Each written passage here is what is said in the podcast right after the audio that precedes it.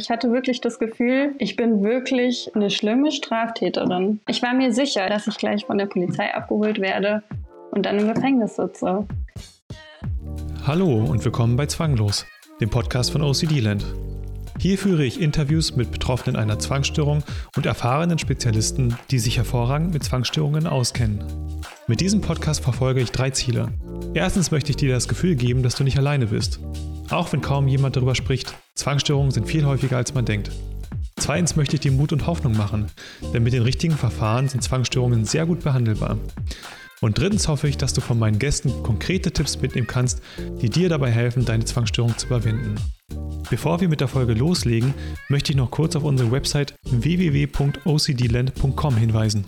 Dort findest du Berichte von Betroffenen, hilfreiche Artikel von Spezialisten, ein sehr aktives Forum und vieles mehr. Der Link dazu ist in der Beschreibung. Mein Name ist Martin Niebuhr und ich bin der Gründer von OCD-Land. Los geht's! Pauline, vielen Dank, dass du heute da bist im Podcast. Und ähm, ja, ich würde sagen, lass uns einfach direkt loslegen. Vielleicht kannst du dich ja ein bisschen vorstellen und ähm, ein bisschen was von deiner Geschichte erzählen. Ja, gerne. Hi, ich bin Pauline, ich bin 25 und ja, ich habe viele Jahre unter einer Zwangsstörung gelitten, ohne es eigentlich zu wissen. Ähm, genau, dabei hatte ich Zwangsgedanken und Zwangshandlungen und ja, ich habe immer noch eine Zwangsstörung, aber heute würde ich sagen, dass ich nicht mehr wirklich darunter leide. Mhm. W wann hat es angefangen bei dir? Also heute rückblickend würde ich sagen, schon in der frühen Kindheit. Mhm. So, aber genau, diagnostiziert wurde es erst vor einem Jahr ungefähr. Genau. Okay, also frühe Kindheit heißt dann so Alter fünf, sechs? Ja, bestimmt. Also ich war schon relativ früh irgendwie so, dass ich mir sehr viele Gedanken gemacht habe und irgendwie immer Angst hatte, irgendwen zu enttäuschen. Mhm. Genau, und dann ja, habe ich irgendwie angefangen, alles richtig machen zu wollen. Und so nahm das dann seinen Lauf. Mhm. Genau. Was, wie war das dann konkret? Was hattest du für Sorgen, jemanden zu enttäuschen? Was hast du dann gemacht? Also, wie, wie hast du versucht, dann alles richtig zu machen? Genau. Also, ich kann ja mal kurz erzählen, wie das so sich mhm. alles entwickelt hat. Genau, also ich habe, wie ich gerade schon gesagt habe, immer Angst gehabt, irgendwen zu enttäuschen und dann habe ich einfach angefangen, meine eigenen Bedürfnisse so mehr oder weniger irgendwie komplett zu ignorieren und mich so zu verhalten, dass alle anderen das ja als gut empfinden würden. Also versucht irgendwie keine Fehler zu machen und ja, bloß keine Angriffsfläche zu bieten, würde ich einfach mal sagen. Also ich mhm. habe versucht alles perfekt zu machen. In der Schule immer perfekte Noten geschrieben, irgendwie im Führerschein bloß keinen Fehlerpunkt und so weiter. Studium in Regelstudienzeit durchgezogen. Genau, und so habe ich halt über viele Jahre irgendwie dann gelebt und das hat auch lange funktioniert. Mhm. Ähm, und dann kamen aber irgendwann halt auch schon so, naja, ich würde mal sagen, kleinere Zwänge dazu, dass ich dann irgendwie ständig das Gefühl hatte, ich muss Zähne putzen oder Sachen kontrollieren und habe mich halt dann immer beruhigt. Mhm. Und ähm, genau, dann irgendwann wurde es halt relativ schlimm. Das war aber erst so vor ungefähr zwei Jahren fing das an, ähm, ja, dass ich dann Angst hatte, dass ich irgendwie eine Straftat begangen haben könnte, die rauskommen könnte. Mhm. Und dass ich damit Menschen enttäusche oder dann ins Gefängnis komme. Mhm. Das hat sich dann auf äh, alle möglichen Sachen ja. bezogen. Auf, auf Sachen, die du gemacht hast oder Sachen, die du, wo du dir nicht sicher warst, dass du sie gemacht hast?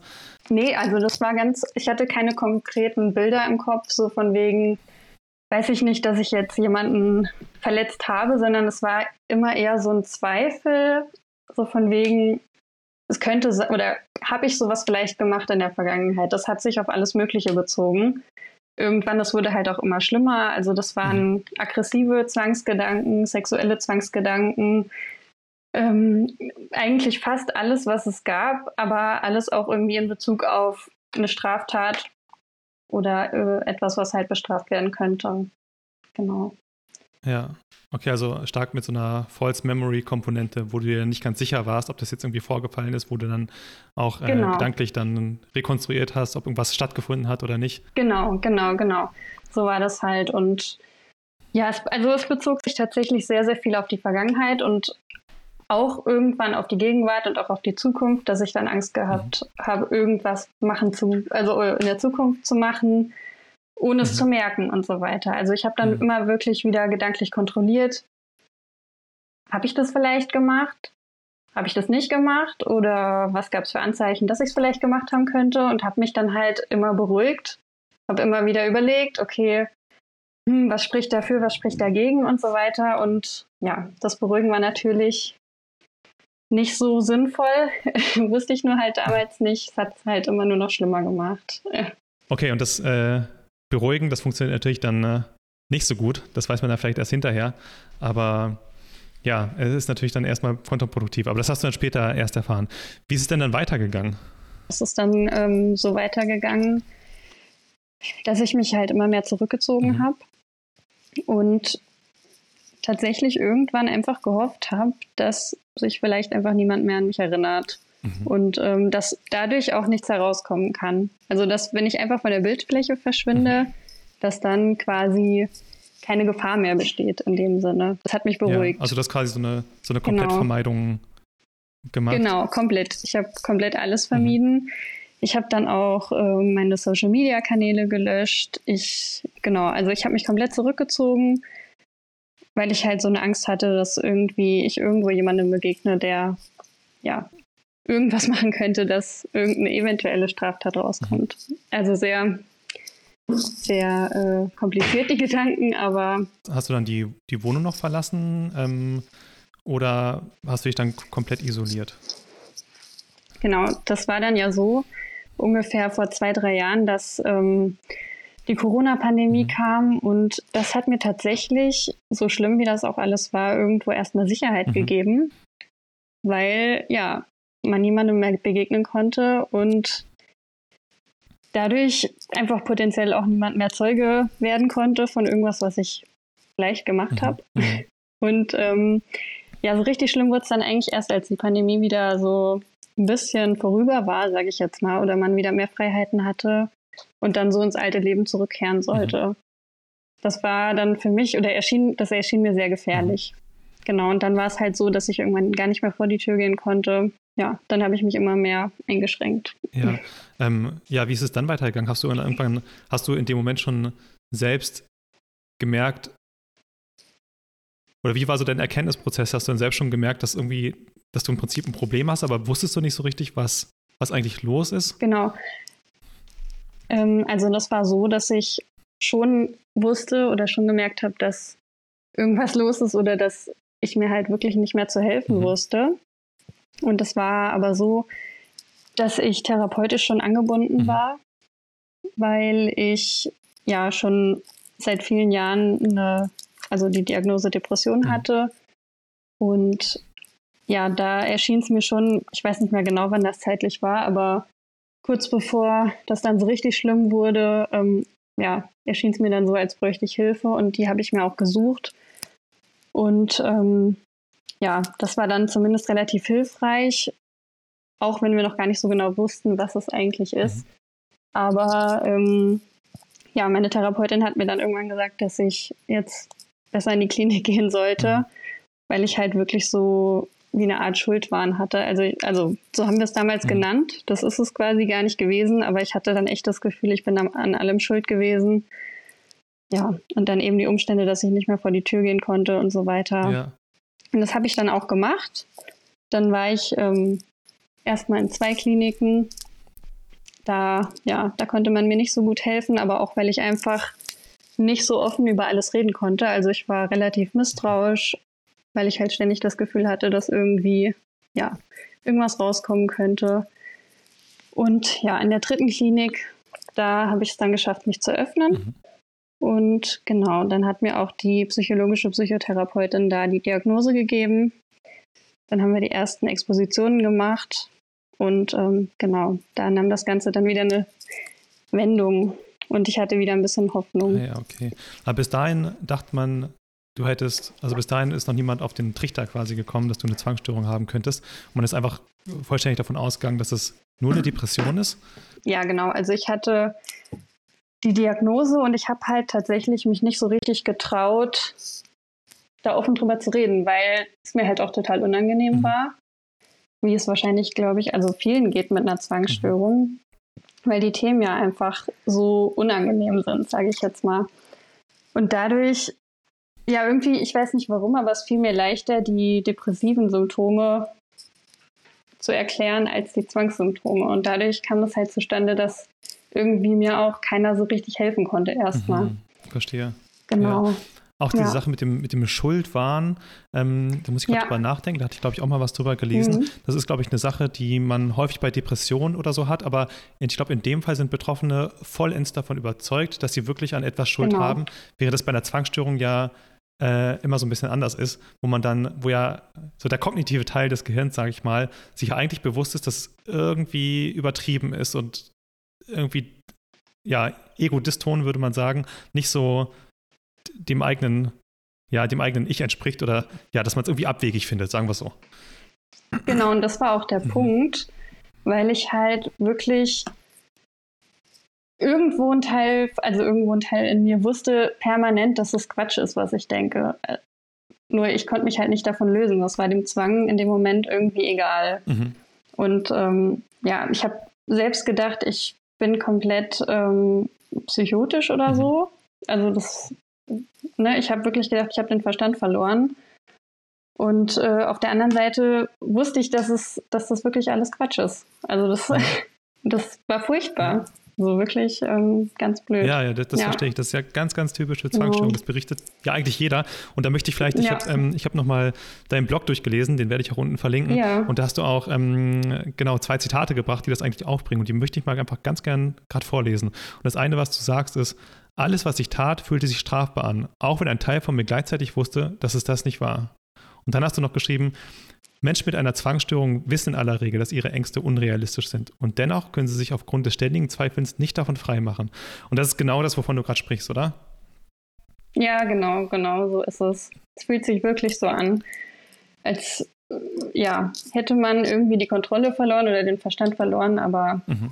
man weiß trotzdem, dass es einfach alles nicht stimmt. Und das bringt einen wirklich zum Verzweifeln. Und dann warst Ja. du innerhalb in, von kürzester Zeit in, in drei Kliniken. Das ist ja, Genau. ja wirklich ganz schön krass. Was hat dann dazu geführt, ähm, dass es in der dritten Klinik dann äh, geklappt hat? Ja, ähm, also das war so, in der ersten Klinik, wo ich war, da war ich ähm, auf einer Station für eine Borderline-Störung, aber nicht, weil der Verdacht ähm, im Raum stand, dass ich jetzt eine Borderline-Erkrankung Mhm. habe, sondern weil einfach damals war ja die Diagnose ähm, Depression und auf der Station, wo ich eigentlich gerne hin wollte, war kein Platz frei. Genau, und dann wurde mir angeboten, dass ich dorthin gehen kann. Das hat aber tatsächlich einfach nicht so gut gepasst. Also Mhm. genau, da habe ich mich nicht so gut aufgehoben gefühlt. Und dann das zweite Mal, das war dann wirklich in der Akutklinik. Da war ich auch nur ein paar Tage. Und ja, da habe ich mich auch, also ich habe mich da sicher gefühlt. Das war auf jeden Fall in dem Moment auch notwendig. Mhm.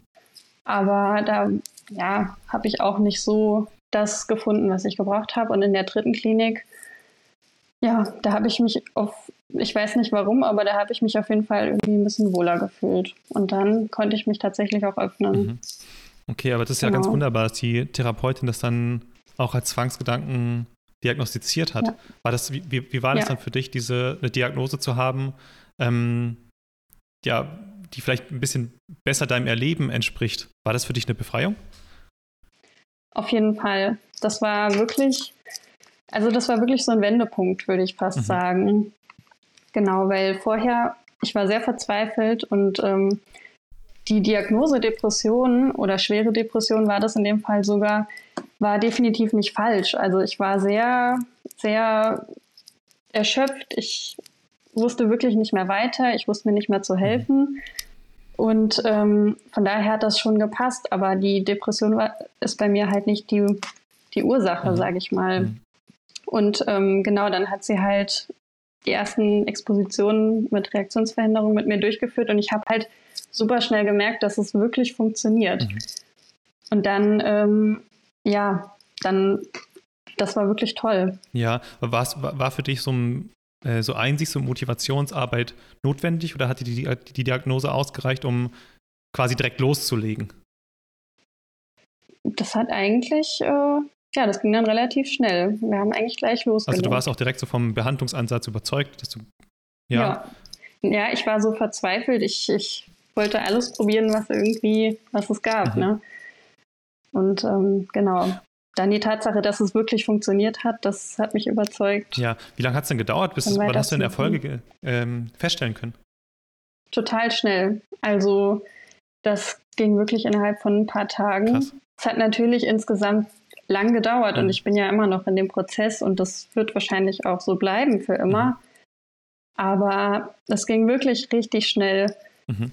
dass ich da gemerkt habe, okay, wenn ich mich den Ängsten stelle, dann wird die Angst weniger. Hat dir die Psychotherapeutin das dann, dieses Prinzip der, der Habituation und der Exposition erklärt? Ähm, weil ich meine, vorher geht man ja davon aus, mhm. hey, diese mhm. Gedanken machen mir Angst, die versuche ich äh, um jeden ja. Preis jetzt erstmal zu vermeiden und loszuwerden. Und jetzt kommt ja auf einmal jemand und sagt, hey, übrigens, Sie haben Zwangsgedanken und wir müssen jetzt genau das Gegenteil von dem machen, was Sie eigentlich vorher gemacht haben, die ganze Zeit. Das, was Sie vorher gemacht haben, das funktioniert einfach nicht. Und ich kann Ihnen auch sagen, warum. Ja. Ähm, hat dir das so als, als ähm, ich sag mal so, als, als Einsicht gereicht, um dann äh, direkt damit zu starten? Also ich habe mich halt total abgeholt gefühlt, mhm. als sie mir erklärt hat, ähm, dass die Gedanken ja fast jeder Mensch mhm.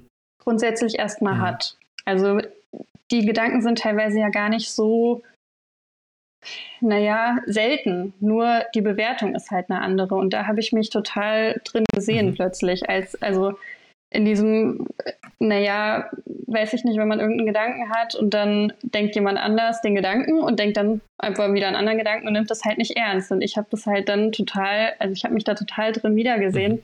In diesem immer wieder, und ja, gut, wenn ich das doch jetzt denke, dann muss das doch stimmen und so weiter. So hat, hat sie mir das halt erklärt und dann habe ich mich da wirklich drin gesehen. Das, das ist ja echt super. Ja. Und das hört man tatsächlich ja. echt häufig bei dieser Art von Gedanken, dass ähm, äh, allein die Erklärung davon, also ich habe das mal von einer Therapeutin gehört, die meinte zu mir, mhm. vielen Patienten hilft es direkt oder mindert den Leidensdruck um 50 Prozent relativ schnell, ja. wenn sie einfach wissen, hey, diese Gedanken sind irgendwie normal und hey, sie haben eine Zwangsstörung und das ist eine Krankheit und sie sind, ähm, sie sind schon mal irgendwie nicht ja. ähm, gefährlich für die Umwelt. Absolut, ja. absolut. Weil das Gefühl hatte ich ja. Also mhm. ich hatte wirklich das Gefühl, ich bin wirklich eine schlimme Straftäterin. Mhm. Also das, das war, ich war mir sicher, ich war davon überzeugt, an manchen, also in manchen Momenten, dass ich gleich von der Polizei abgeholt werde und dann im Gefängnis sitze. Mhm. Ja. ja. Und ein Teil in mir wusste, dass das nicht stimmt, natürlich nicht, aber ja, der Zwang hat da ähm, sich natürlich nicht von beeindrucken lassen. Ja. Genau. Genau, und dann habt ihr Exposition und Reaktionsverhinderung gemacht. Und das würdest du auch sagen, hat dir dann neben jetzt dieser der Psychoedukation und neben der, der Einsicht, was es denn jetzt eigentlich ist, äh, hat dir am meisten geholfen, sagst du, oder? Das hat mir auf jeden Fall am meisten geholfen, genau. Ähm, einerseits eben geplante Expositionen, aber was mir tatsächlich am meisten hilft, so im Alltag auch, also ich nehme die Gedanken eigentlich immer sofort, also ich nehme die wahr und akzeptiere dann sofort die Ungewissheit. Mhm. Und so mache ich das eigentlich ja immer im Alltag. Und dadurch ähm, ja, versuche ich die eigentlich so ein bisschen im Keim zu ersticken und das funktioniert auch ganz gut. Mhm. Genau. Ganz, ganz, es ist, es ist so ein bisschen so eine Diskussion. Ganz viele Betroffene, ja. die tun sich ja wirklich schwer damit, äh, speziell jetzt bei dieser Form der Gedanken, die Ungewissheit zu akzeptieren. Die sagen mhm. dann, aber wie soll ich denn akzeptieren, dass ich, also es hat so verschiedene Ebenen. Die einen sagen, ja. wie soll ich denn akzeptieren, dass ich ein Mörder bin? Die anderen ja. sagen, wie soll ich denn akzeptieren, dass ich vielleicht ein Mörder bin? Die anderen sagen, ja. wie soll ich denn akzeptieren, dass ich nicht kontrollieren kann, dass ich ähm, vielleicht mal einen Mord begehe? Und es hat so, so, ich sag mal, so verschiedene, verschiedene Ebenen, der, auf, auf denen der Zwang dann diskutiert. Ähm, was, ist, was würdest du dazu sagen? Und, und äh, hattest du mit einer von diesen Ebenen auch Schwierigkeiten und wie hast du das, wie hast du diese Akzeptanz geschafft? Weil ich glaube, das ist ein Kernpunkt.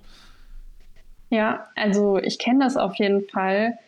Und das ist ja auch genau das Fiese am Zwang, mhm. meiner Meinung nach, dass der eben diese Themen aufgreift, die also die verpönt sind, die irgendwie ja irgendwelche Werte angreifen. Das ist total, also mir hat das auch total Angst gemacht. Und ähm, ich meine, ist ja ganz logisch, welcher Mensch will, will gern akzeptieren, dass er Mörder sein könnte oder so. Das ist, also ich finde ich find die Gedanken auch total logisch und nachvollziehbar. Mhm. Und äh, ja, ich kenne es halt auch total gut.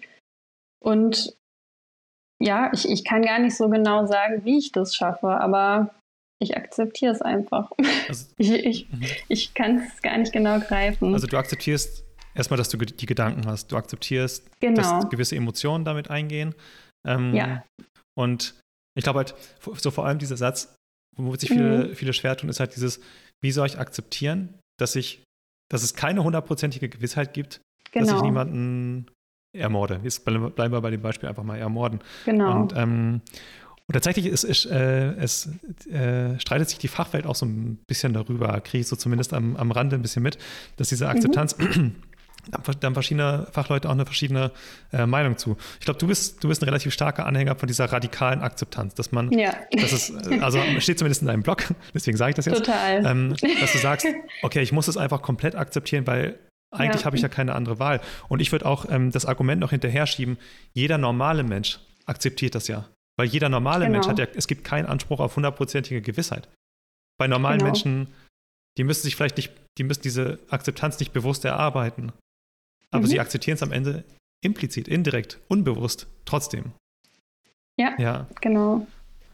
Absolut. Also ich, ich, es klingt jetzt vielleicht komisch, aber vielleicht ist es bei mir sogar auch ein bisschen zwanghaft, dass ich halt, also ich äh, so diese ganz oder gar nicht Haltung habe. Mhm. Ich bin da immer relativ ja strikt dann irgendwie. Ich übe mich auch darin, dass ja, also darin ein bisschen lockerer zu werden, aber mir hilft es einfach, wirklich zu sagen, ich akzeptiere das komplett. Mhm.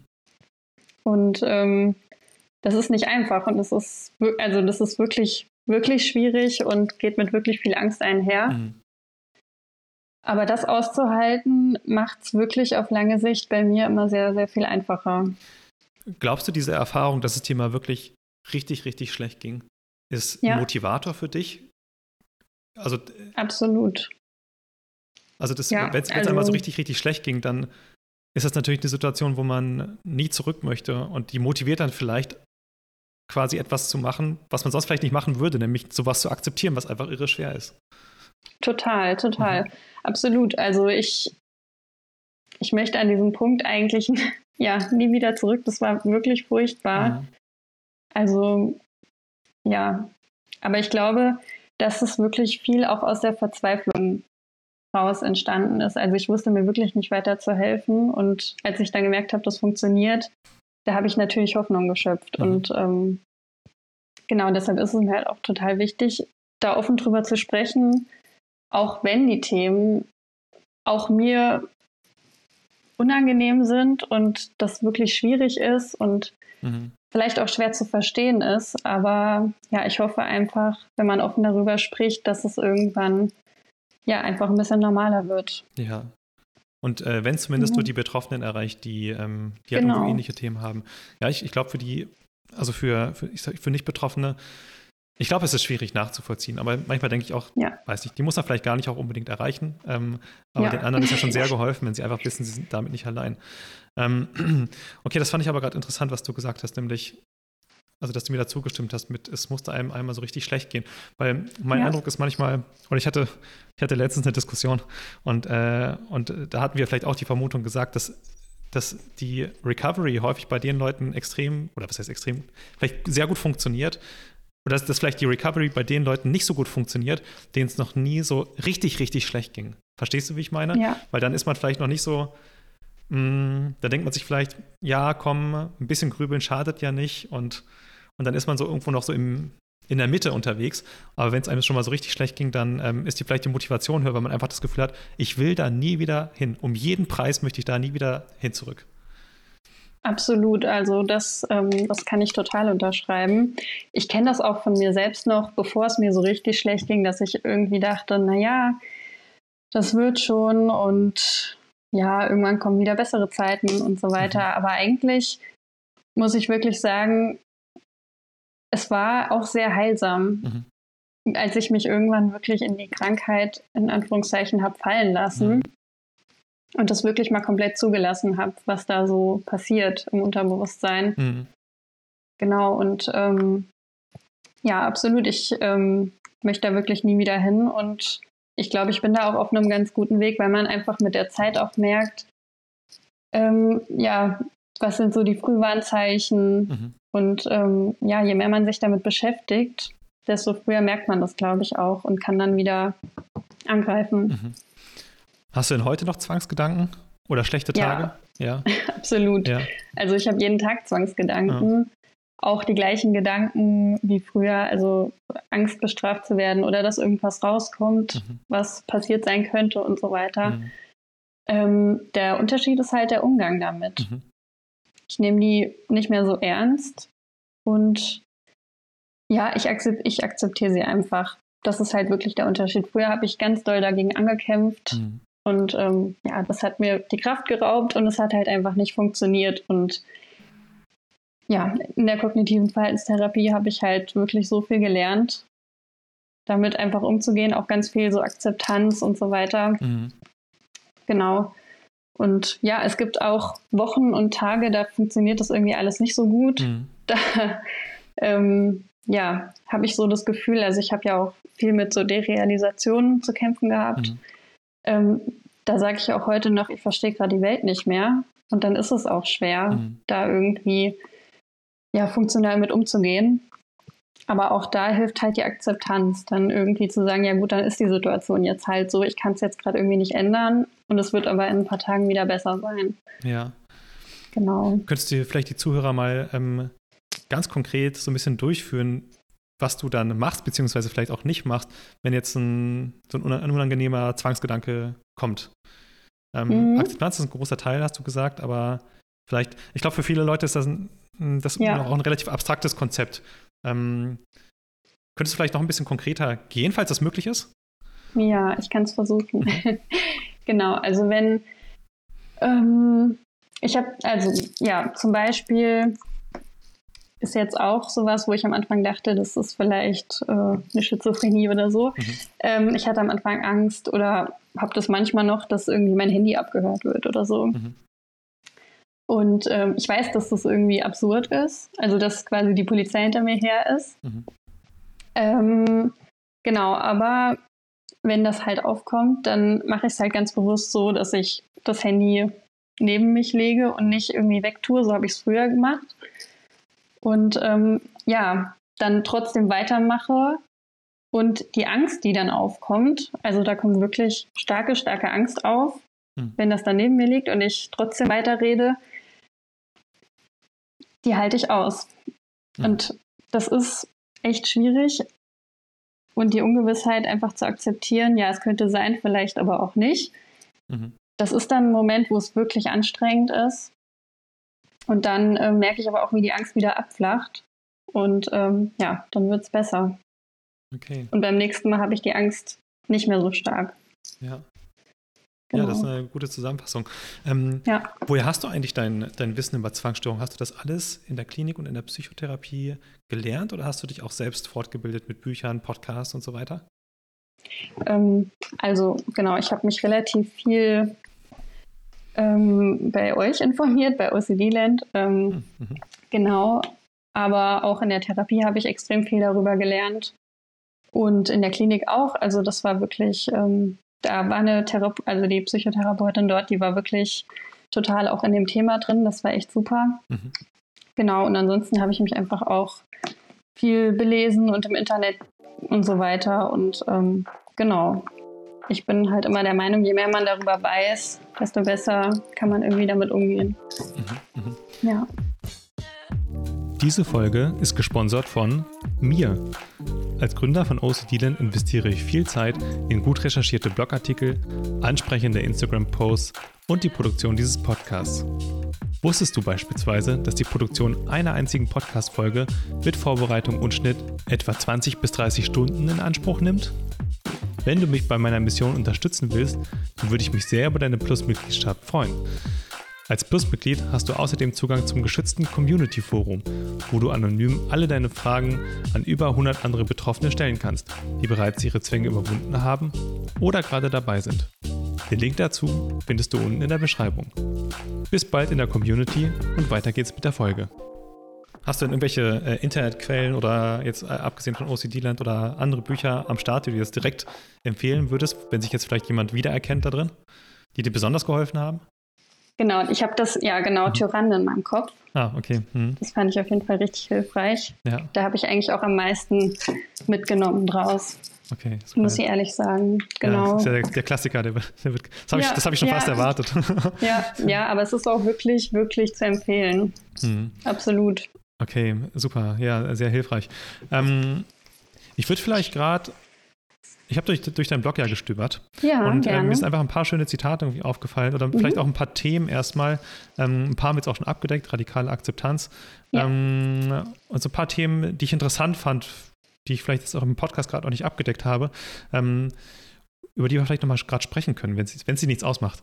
Ja, gerne, fühl dich frei. Genau. Und äh, ein Thema, was du genannt hattest in deinem Blog, war das Thema Schlaf. Und zwar hast mhm. du geschrieben, dass du Schlafprobleme hattest, auf der einen Seite wegen des Grübelzwangs, also weil, weil du dann vielleicht viel gegrübelt hast. Ja. Ähm, und auf der anderen Seite hattest du aber auch Angst vor dem Schlaf, weil dich die Zwangsgedanken auch in den Schlaf rein verfolgt haben. Ja. Kannst du da vielleicht noch ein bisschen, bisschen mehr drüber erzählen? Weil das, das höre ja. ich häufig und ich glaube, ein bisschen Info dazu wäre, wäre, wäre hilfreich. Ja, genau. Also es war einerseits so, dass ich kaum schlafen konnte weil mich diese Themen oder diese Grübelschleifen zu immer wieder den gleichen Themen wirklich wachgehalten haben und ich halt wirklich unter permanenter Angst war. Mhm. Und wenn ich dann eingeschlafen bin, habe ich auch wiederum genau davon geträumt. Mhm. Manchmal waren, war es irgendwie auch vom, ja, war es irgendwie verbunden mit irgendwelchen Themen, die am Tag passiert waren, aber irgendwo hat der Zwang sich da eingenistet. Mhm. Und dann bin ich aufgewacht und hatte halt total Angst und das hat dann irgendwie auch wieder dazu geführt, dass ich wieder nicht schlafen wollte, mhm. weil ich Angst hatte, dass ich dann wieder davon träume. Also es war halt so ein Teufelskreis. Mhm. Genau. Ganz anstrengend, weil ja. Schlaf wirklich wichtig ist. Was, genau. ist heute deine, was ist heute deine Perspektive darauf? Also hast du damit heute noch Schwierigkeiten und wie gehst du heute damit um? Ähm, also ich versuche heute mir da nicht so einen Stress äh, zu machen, unbedingt schlafen zu müssen. Das gelingt mhm. mir manchmal besser, manchmal schlechter. Mhm. Ähm, genau, und auch da versuche ich die Träume nicht so ernst zu nehmen. Also mhm. ich sehe die auch einfach als Zwangssymptom an mhm. und versuche das irgendwie zu akzeptieren, dass sie da sind. Die Inhalte sind natürlich schwer zu akzeptieren, mhm. aber die Gedanken an sich oder die Träume an sich erstmal äh, nehme ich schon an und ähm, ja, ansonsten helfen mir auch ähm, Medikamente. Also ich nehme verschiedene Präparate. Mhm. Und ähm, ja, deshalb habe ich den Schlafrhythmus inzwischen ganz gut im Griff. Ah, okay, ja, sehr gut. Ja. Ähm, okay, dann würdest du auch die, ich sag mal, wenn Zwangsgedanke in Träumen, in, in, Träumen kommen, dann würdest du jetzt nach dem Aufwachen auch wie ein, ja, wie ein Zwangsgedanken ansehen und behandeln, nämlich einfach nicht darauf reagieren, weil wir einfach wissen, ähm, der Zwang der verfolgt uns teilweise auch in Schlaf. Und der, das kommt ja nicht bewusst, das kommt ja automatisch und wir können eigentlich nichts dagegen tun. Habe ich das ja, richtig verstanden? Genau, das hast du hm. richtig verstanden. Ja. Okay, dann ähm, ein weiteres Thema, was ich noch gelesen hatte, mhm. war das Thema Alkohol. Und du hast gesagt, dass du heute gar nicht mehr trinkst, mhm. ähm, gar kein Alkohol mehr trinkst, früher aber ja ab und zu mal was getrunken hattest, einfach um gegen die Anspannung vorzugehen. Und äh, dazu muss ich einfach sagen, das ist extrem häufig. Ne? Also es ist jetzt ähm, ja etwas, ich glaube, worüber kaum gesprochen wird. Ja. Ähm, aber wir wissen ja auch, Alkohol ja, dämpft die Gemütslage, äh, äh, verringert negative Emotionen und ähm, lässt auch das Grübeln abstellen. Deswegen ähm, macht es, ich mal, intuitiv macht es dann Sinn, ja, was zu trinken. Äh, natürlich ja. ist, ist, es nicht, nicht förderlich, aber kannst du vielleicht darum noch mal ein bisschen ähm, was erzählen? Ja, absolut. Ähm, ja, ich habe nicht nur ab und zu mal was getrunken, sondern ich habe wirklich eigentlich ständig getrunken. Das war auch so ein Teufelskreis. Und das ist auch ein Thema, was mir tatsächlich echt noch unangenehm ist. Aber gerade deshalb finde ich es halt wichtig, drüber zu sprechen. Mhm. Ähm, weil ich halt wirklich glaube, dass es viele betrifft. Und mhm. ja, wie gesagt, mir fällt es auch schwer, drüber zu sprechen. Und ja, das war halt genau so ein Teufelskreis. Also ich habe, damals wusste ich ja noch gar nicht, dass ich äh, überhaupt eine Zwangsstörung habe, aber ich hatte halt diese Gedanken, die mich einfach irgendwie ja in Angst versetzt haben und dadurch habe ich es geschafft, mich irgendwie zu entspannen, in mhm. Anführungszeichen. Und ähm, ja, am nächsten Tag war es aber dann halt wieder nur noch schlimmer. Mhm. Und ähm, ja, dadurch gingen ja nicht die Gedanken weg. Ja. Das ist halt nur in dem Moment eine Erleichterung oder eine Beruhigung. Und ja, das halt auch, also kann halt zu so einer Abwärtsspirale führen. Und heute ist es so, ja, dass ich ja einerseits halt äh, die Medikamente nehme und aufgrund dessen schon ja nicht trinke, weil mhm. das einfach nicht gut ist. Mhm. Genau, aber ich merke halt auch, dass es mir viel, viel besser tut, wenn ich mich wirklich mit den Gedanken beschäftige und die zulasse und aushalte. Mhm. Und da möchte ich einfach nicht nochmal in so eine Vermeidung gehen. Genau. Ja. ja. Macht Sinn. Das äh, finde ich schön, dass du das erwähnt hast im Blog. Ja. Ähm, genau. Und ich, ich finde auch, ich weiß nicht, ähm, also dafür sollte man sich nicht schämen müssen, weil ich finde es einfach so, ich finde es schlimm, dass in Deutschland die Behandlungslage einfach nicht so gut ist äh, für Zwangsstörungen. Also ich sage jetzt nicht, dass Alkohol gut ist, ähm, ganz, im, ganz im Gegenteil, aber äh, ich, was kann man dafür, wenn man ja im Prinzip eine Zwangsstörung hat, die nicht richtig behandelt wird und ähm, also das, es macht intuitiv einfach Sinn, dass man sagt, okay, man möchte vielleicht mal ein bisschen entspannen davon und dann ist halt, äh, ist, ist, halt, ich sag mal, der, der, Griff zur Flasche ist halt relativ naheliegend, ähm, weil man sich einfach nicht besser zu helfen weiß. Und das ist eigentlich schlimm, dass, ähm, dass die Behandlungslage einfach so schlimm ist und dass es dann dazu führen muss. Ja, also genau. das, äh, das sehe ich auf jeden Fall auch so. Das kann okay. ich nur unterschreiben. Ja, Okay, eine, eine Sache, äh, die fand mhm. ich besonders gut im Blog. Das möchte ich aber auch nochmal kurz zitieren. Und zwar ähm, äh, hast du geschrieben, heute möchte ich nicht mehr in Anführungsstrichen normal sein. Ich möchte einfach nur noch ich sein. Nicht mehr und nicht weniger. Ja. Durch radikale Veränderung meines Verhaltens bin ich an diesem Punkt angelangt und würde heute sagen, dass es mir in der meisten Zeit gut geht. Mir geht es gerade vor allem um das Thema normal, weil mhm. ähm, so die häufigste Frage bei uns in der Community, oder nicht die häufigste, aber eine der häufigsten ist, ist XYZ normal. Also ja. es besteht, glaube ich, bei ganz vielen Betroffenen von einer Zwangsstörung dieser, dieser, dieses innere Bedürfnis, ähm, zu wissen, dass man normal ist und auch nicht ausgeschlossen ist oder nicht ausgeschlossen wird, weil man vielleicht irgendwie unnormal ist. Ähm, und das ist ja, das deckt sich ja auch gleichzeitig mit der, mit der größten Befürchtung von ganz vielen Betroffenen, nämlich der soziale Ausschluss. Und genau. nichts ist dann schlimmer, als unnormal zu sein. Genau. Ja. Ja. Kannst du darüber genau. noch ein bisschen erzählen? Ja, da kann ich auf jeden Fall auch noch mhm. was zu sagen. Ja, also das, das ist ja so das, was auch in mir schon ganz früh gewachsen ist. Die Angst, irgendwie verstoßen zu werden oder so. Oder dass über mich gesprochen wird negativ. Mhm. Also dieses Normal in Anführungszeichen ist ja auch, weiß ich heute oder habe ich heute für mich ähm, verstanden, auch nur was Kreiertes irgendwie von irgendeiner Gesellschaft. Also mhm. die Frage ist, was ist normal? Also normal ist ja nichts Festgeschriebenes. Mhm. Und das war für mich, das ist ja auch eine, eine Form von Akzeptanz der Ungewissheit. Mhm. Und das war für mich lange richtig schwer. Und ähm, ja, ich, ich, ich kann das verstehen. Also mir ging das auch lange so, dass ich versucht habe, irgendwie so einem Ideal nachzueifern, mhm. was aber einfach unrealistisch ist weil es gibt eigentlich kein Normal. Es ist, ja, ich versuche einfach nur noch irgendwie ich zu sein. Ja.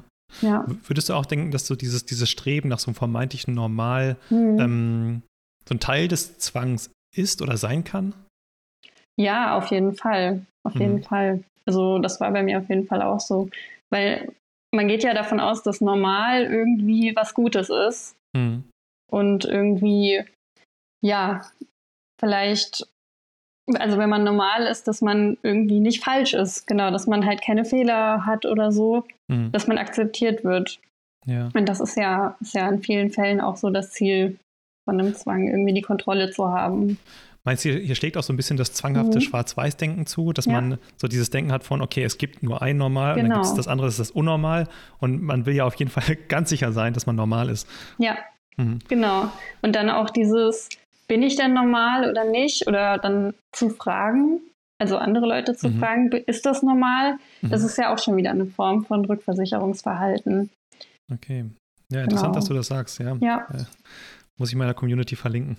ich meine, die, die, Frage macht ja natürlich Sinn. Also ich will das ja auch niemandem absprechen, Absolut. aber ähm, es kann halt schnell auch zum Zwangsverhalten werden. Ich finde es äh, gut, dass du das in deinem Blog erwähnt hast und dass wir das noch ein bisschen herausgearbeitet haben jetzt gerade. Ja, schön. Ähm, Okay, äh, so jetzt hatten wir gerade Schwarz-Weiß-Denken und jetzt kommen wir zum nächsten Thema, doppelte mhm. Standards. Ähm, du hast ein Zitat gebracht im Blog und zwar hast du gesagt, es fühlt sich so an, als wäre nur für mich allein ein eigenes Strafgesetzbuch erschaffen worden, ja.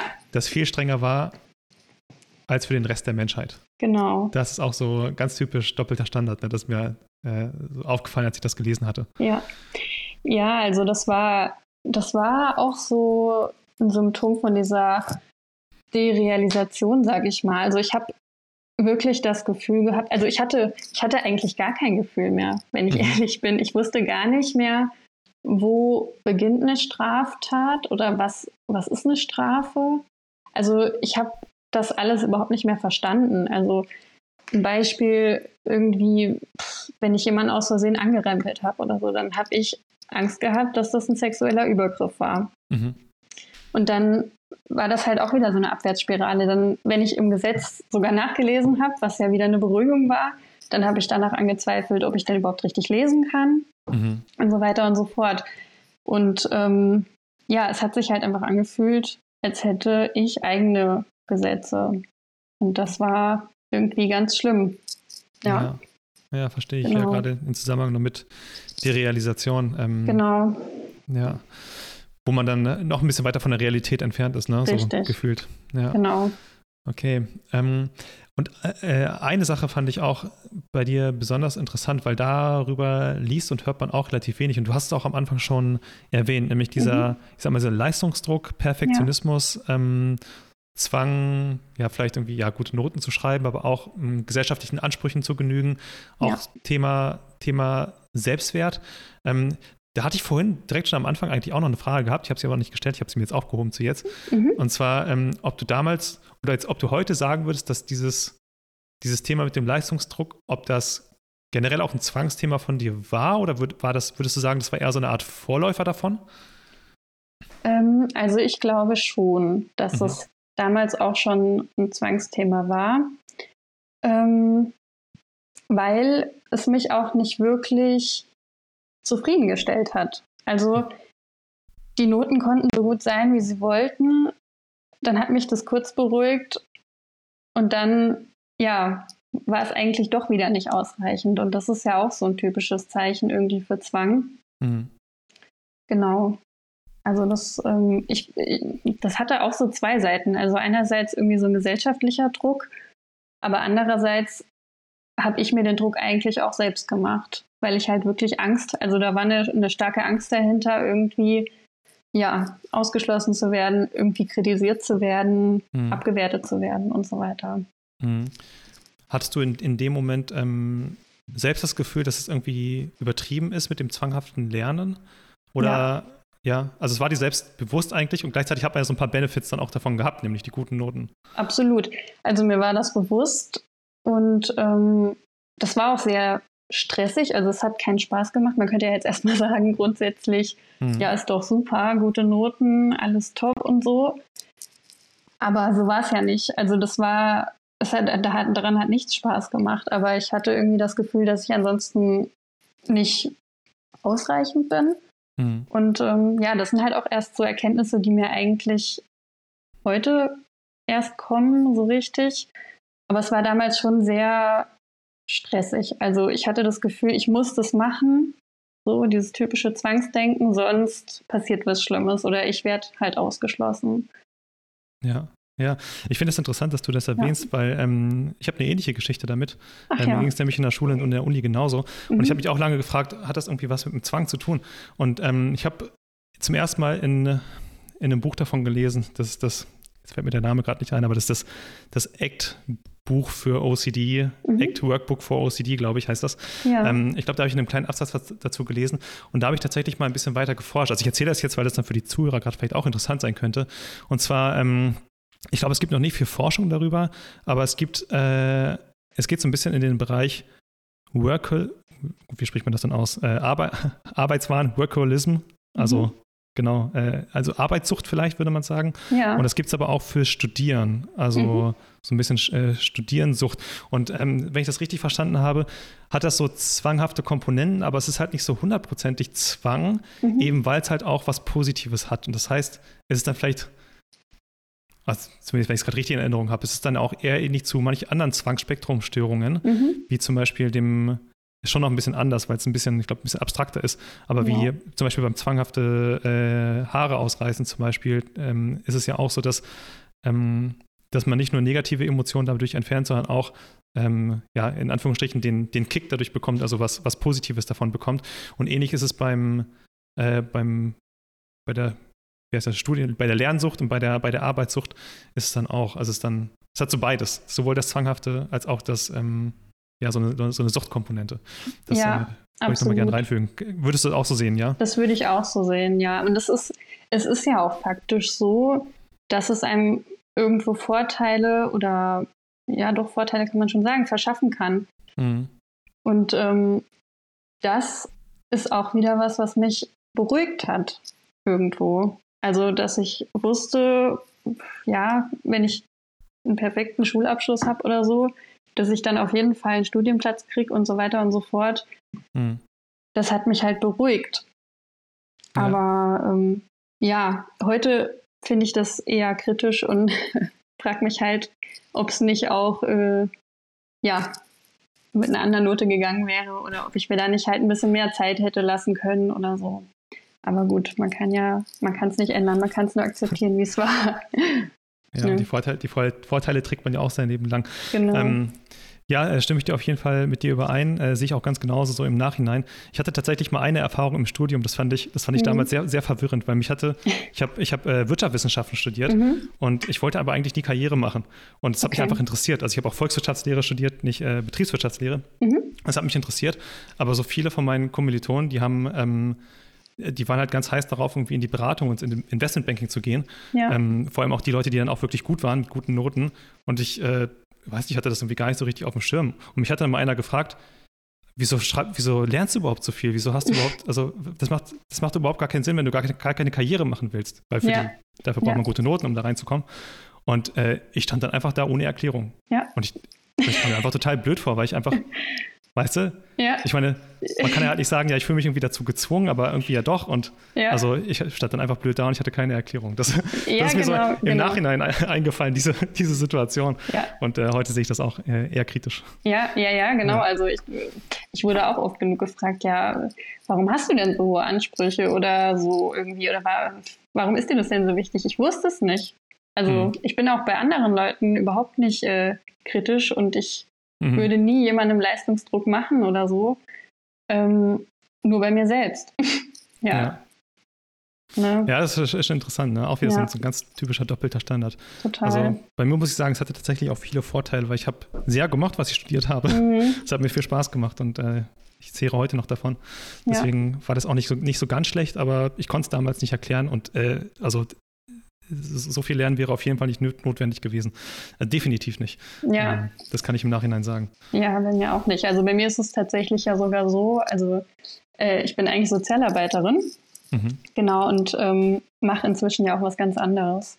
Mhm. Und ja, ich hatte halt früher schon so einen gewissen Plan irgendwie auch. Also das war sicherlich auch ein bisschen zwanghaft irgendwie, dass das alles dann genauso passieren musste. Und es ist auch so passiert.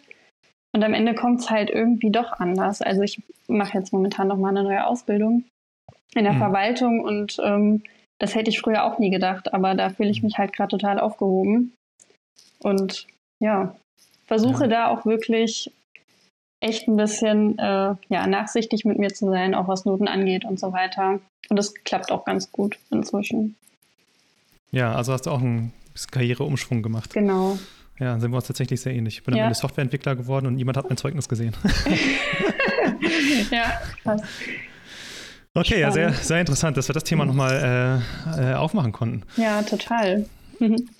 okay, ähm, okay, ich gehe mal ganz kurz meine Fragen durch, aber ich glaube, mhm. wir haben schon relativ viel abgedeckt. Ja. Genau, generell hast du vielleicht noch Tipps und Tricks für andere Betroffene, die, ähm, wo du jetzt sagen würdest, die, die haben wir jetzt gerade noch nicht untergebracht und die würdest du noch gern loswerden? Ja, also ich würde voll gerne noch irgendwie ein paar Worte loswerden, auch an vielleicht Betroffene, die gerade die Diagnose bekommen haben. Mhm. Und zwar finde ich es halt irgendwie wichtig, mal zu sagen, dass, also was ganz oft dahinter steckt bei Zwangsgedanken äh, oder Zwangshandlungen, ist ja irgendwie die Angst auch, dass man jemanden verletzt oder so, also oder auch wenn man denkt, ich muss den Herd kontrollieren ständig, denkt man ja, vielleicht fackelt das Haus ab und dann stirbt jemand oder so. Und irgendwie finde ich das total äh, erstmal liebenswert dahinter, dass die Menschen sich so viele Sorgen machen und Gedanken um ihre Mitmenschen. Und mhm. das ist halt was, was man selbst, also ich kenne das halt von mir selbst, total aus den Augen verliert, weil man einfach nur denkt, ich bin ein Monster. Mhm. Und dabei ist es aber ja eigentlich so, dass die Menschen irgendwie ein total großes Gewissen haben und sich echt sorgen. Und das finde ich halt äh, erstmal wichtig zu betonen. Genau, und dann ja, würde ich den Leuten auf jeden Fall raten, die betroffen sind, eine kognitive Verhaltenstherapie zu machen. Mhm. Weil ich zum Beispiel, ja, ich hatte schon mal mit 18 eine Therapie gemacht, das ist schon eine Weile her. Und ähm, genau, da hatte ich halt auch die Diagnose Depression und es war eine tiefenpsychologisch fundierte Therapie. Also es hat halt tatsächlich einfach nichts gebracht, in dem Wissen mhm. heute, dass es damals wahrscheinlich auch schon Zwang war. Mhm. Genau, und man weiß ja einfach, dass ähm, kognitive Verhaltenstherapie, wenn man da den Zwang wirklich nach Leitlinie therapiert, dass es einfach hilft. Und ich kann es auch aus Erfahrung echt nochmal sagen. Und ja, ansonsten würde ich den Personen auf jeden Fall gern Mut machen und sagen, dass es sich echt lohnt, nicht aufzugeben.